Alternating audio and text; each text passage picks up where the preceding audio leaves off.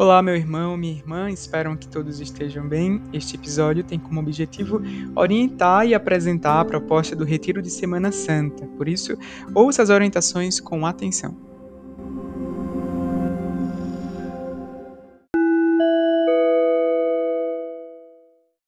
Este episódio foi publicado no dia 9 de abril de 2022.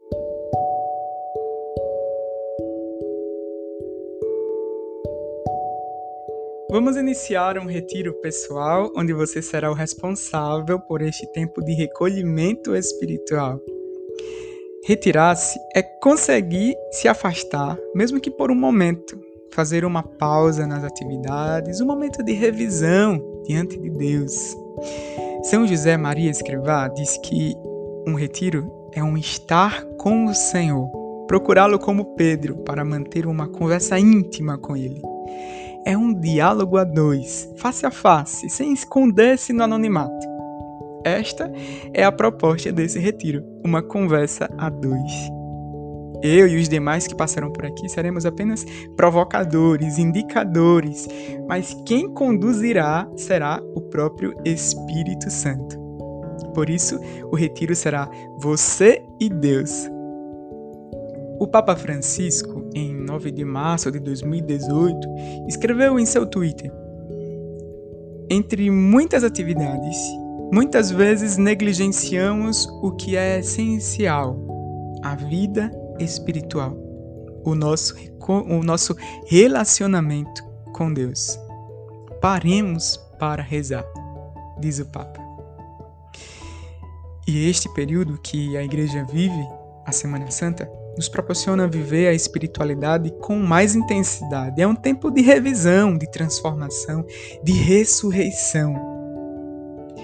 A instrução geral da liturgia das horas apresenta Jesus como o Cristo orante do Pai, aquele que sempre se retira em oração. Vejamos nos evangelhos, Jesus se retira antes das grandes ações antes de escolher os apóstolos, antes de revelar publicamente sua missão, antes de multiplicar os pães na sua transfiguração, quando opera a cura do surdo-mudo, quando ressuscita Lázaro, antes da confissão de Pedro, quando ensina os discípulos a orar, quando os discípulos regressam da missão, ao abençoar as criancinhas, enfim, observemos que nestes momentos todos, nem sempre Jesus estava em um local isolado, mas em meio às atividades do cotidiano.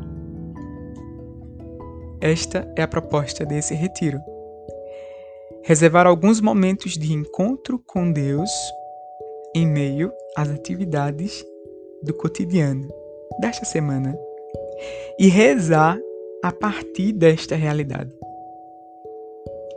A seguir você ouvirá as orientações para o seu retiro pessoal.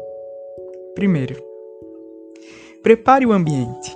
Os fatores externos te ajudarão a perceber que você está em retiro.